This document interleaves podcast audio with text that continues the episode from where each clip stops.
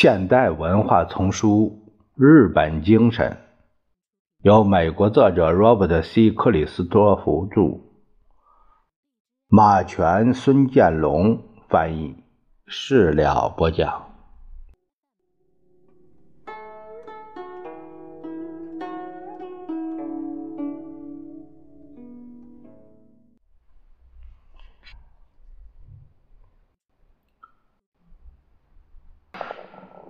朝鲜战争白热化期间，有一次在东京的双城列车上，我无意中听到一位日本姑娘和一位年轻的美国中尉的谈话。这位姑娘自以为会说英语，而那位中尉的日语里也满是发音错误，掺杂着美国大兵的俚语。因为是姑娘首先开始交谈的，美国人满以为可以将她弄到手。便得体而又顽强地企图尽快成交。与此同时，这位地方大学天真的可爱的女学生却急切地表示，她和她的一些政治学专业同学希望有机会和这些美军中尉就杜鲁门政府的对外政策展开讨论。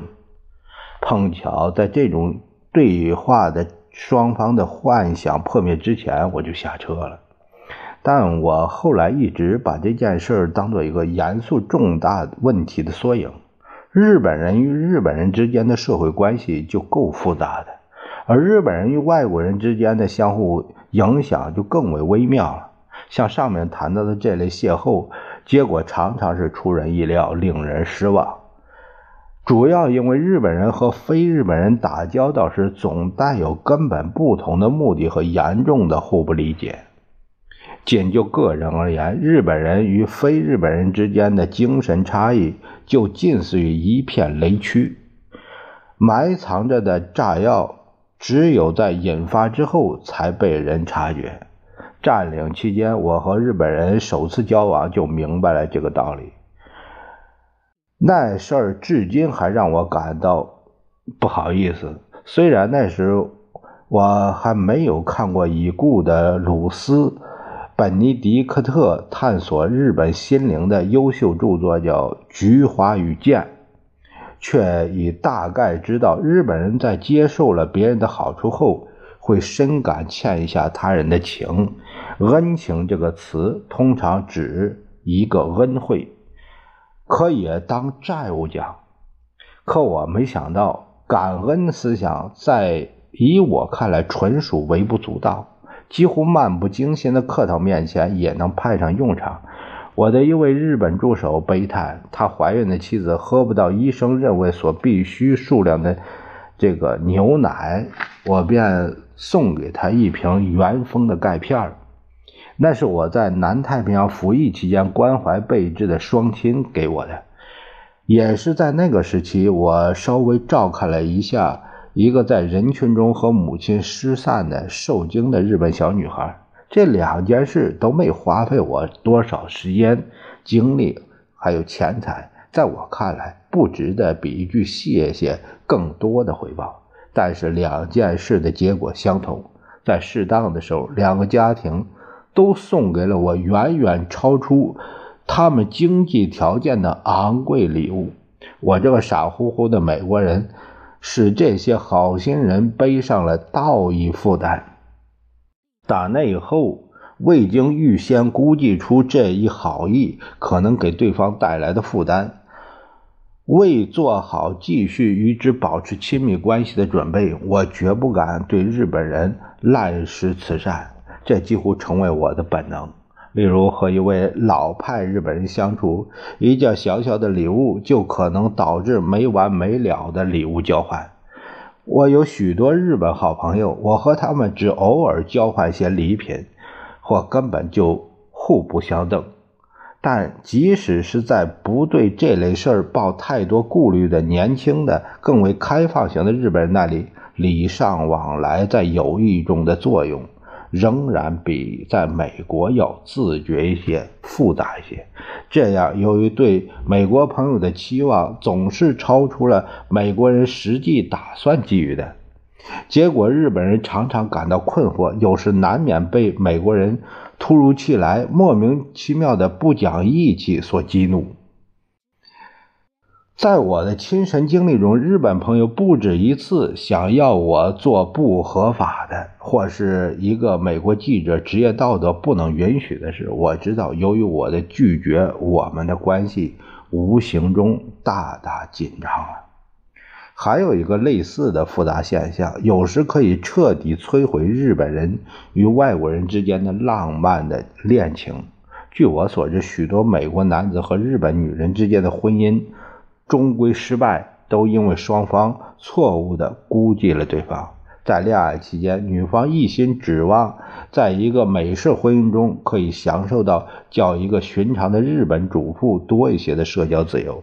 与此同时，她娴静温柔的气质又常使美国情人误以为她是一个比当代大多数美国女子更加本分、更加尽职的婚姻伴侣。一位纽约董事生动地描述了由这一误解产生的冲突。他刚和他结婚近十年的日本妻子分手，大家都把我看成是个混蛋，而把程美子作为受冤枉的女人。他们还说：“我猜你也以为他生活的唯一目的就是围着我团团转，可实际上，小鸟依人是他的外表。”内心深处，他可谓坚如磐石。样样事情，从我的工资中应拿出多少存入银行，到孩子们应当信仰什么教，他都有强硬主见，而且简直不讲道理。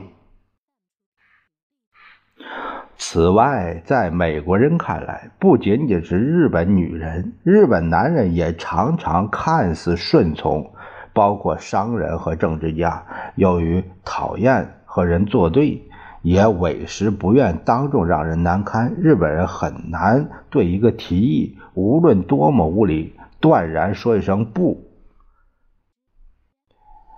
一些与西方人有广泛接触的日本人已学会战胜这种心理，但就是这些勇士也感到这一反叛行为。让人不自在，所以当他们表示反对意见时，往往不够委婉。我认为，至少是部分出于这原因。日本政府发言人时常将外国领导人不受欢迎的建议痛斥为虚伪或一派胡言。西方外交家只有到了忍无可忍时，才用这种措辞。这种爆发。毕竟极为罕见。典型的日本人碰上不打算接受的建议时，总是用模棱两可的办法保全对方的面子，通常是告诉你事情还需要进一步研究。有时这种模棱两可。纯粹就是一个礼貌的拒绝，有时则确实意味着打算找到一个折中的解决办法。然而危险就在于这种做作的人为的含糊糊。能使粗心的外国人误以为自己得到了某种许诺。一九七零年，理查德·尼克松总统和首相佐藤荣作的首脑会晤，就是这类误判典型的例证。在那次会谈中，尼克松出于国内政治需要，对佐藤施加压力，要求他限制日本对美国的纺织品出口。作为回答，佐藤说了一句日本惯用语，不准确的译过来就成了“我将尽力而为”。佐藤的意思是说，我将调查此事，在尽可能避免引起强烈反应的情况下，缓和这一矛盾。而在尼克松听来，似乎是佐藤答应了扭转这一局势。结果，佐藤最终未能采取有效行动之后，尼克松。懊丧地认定自己被欺骗了，这一给美日关系带来各种不利后果的误解，既是尼克松的责任，又是佐藤的过失。但据我所知，尼克松始终不知道自己错在何处。例如，有人对他解释，我估计他的反应会类似于马克·吐温笔下的黑人 Jim。当他面临一个人可以不说英语而说法语的问题时，就纳闷如果他真是一个人，为什么不说人话呢？尽管我深表怀疑一位美国总统还是可以有效的在这种文化沙文主义支配下行事，但由于必须在日常生活中应付日本经济力量现实的普通欧美人来说，自觉地掌握一些日本人的行为准则和谈判风格，却是相当明智的。并非出于对文化平等主义理想的信奉，而是从实用主义出发。前美国驻日大使詹姆斯 ·D· 霍奇森就提出此说：“我的经验就是，霍奇森说，假如你在形式上迁就日本人，他们就会在实质问题上迁就你。”霍奇森大使的意见很有道理。到目前为止，绝大多数西方人都没有了解日本社会形态和思想方式的意图。由于这一原因，也由于日本人本身的限制。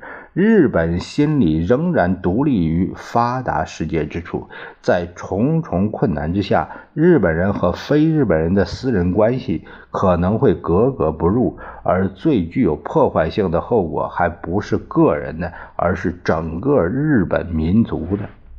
从世界角度看，日本人确实遇到了新闻发布官们喜欢使用的形象问题。在外交会议上，日本常被看作是一个富裕的太监。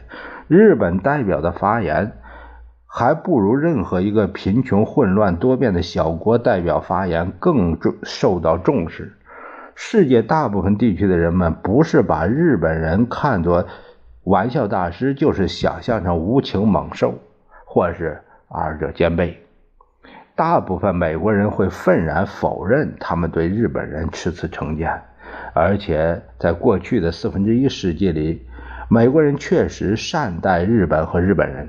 可近几年，随着日本工业力量的全面展开和我们自己经济不断受挫，美国人对日本人的友好态度遭到极大破坏。一九八零年，一个叫做波托马克河同人的研究小组进行的一次测验表明，百分之。八十四的美国人对日本人抱有好感，只有百分之十二持相反的印象。可到了八二年初一次测验中，前一个数字跌至百分之六十三，后者增至百分之二十九。虽然这些数字反映出思想变化的程度上的速度引起注目，但也大可不必多虑。对大多数美国政治家来说，能得到百分之六十三的选民支持，就会欢欣鼓舞了。但是，这种简单的乐观主义没有考虑到这些年来许多美国人对日本渐渐产生的强烈敌意。一九八二年那一次测验公布后不久，密执安州的国会议员。约翰·丁盖尔，他的选民中包括大量汽车制造工人，公开对日本人称为“矮小的黄种人”这一带有种族主义色彩的尖刻评语，表达了许多美国商人和工人的心声。一九八一年秋，密尔沃基一家工厂的工人们撕下了为迎接一个东京商人访问团升起的日本国旗。几个月以后。俄亥俄州一家钛加工厂的信贷会停止为购买进口汽车贷款。八十年代前期，不止一家美国汽车公司的停车场正式或非正式的拒绝收容日本汽车。这个三菱公司汽车公司总经理是日本二战时首相东条英机将军。他的儿子如果知道这一事实，大多数美国汽车工人会认为不难理解。大家都把这一切看得无足轻重。但假如美国政治制度确实建立在纽约律师舍温·格尔德曼所称的痛苦原则之上，这些现象就成为不祥之兆。按照痛苦原则。在美国政治中，利益受到伤害的少数派的激烈抗议，多半可以击败没有太大利益冲突的多数派。比较温和的反面意见。在日美关系上，美国人民对日本本来就没有真正的理解，因而对日美条约并没有牢固的根本承诺，这便强化了痛苦原则。这样一来，和与欧洲结盟相比，美国人对美日联盟必然在极大程度上潜伏着可变性。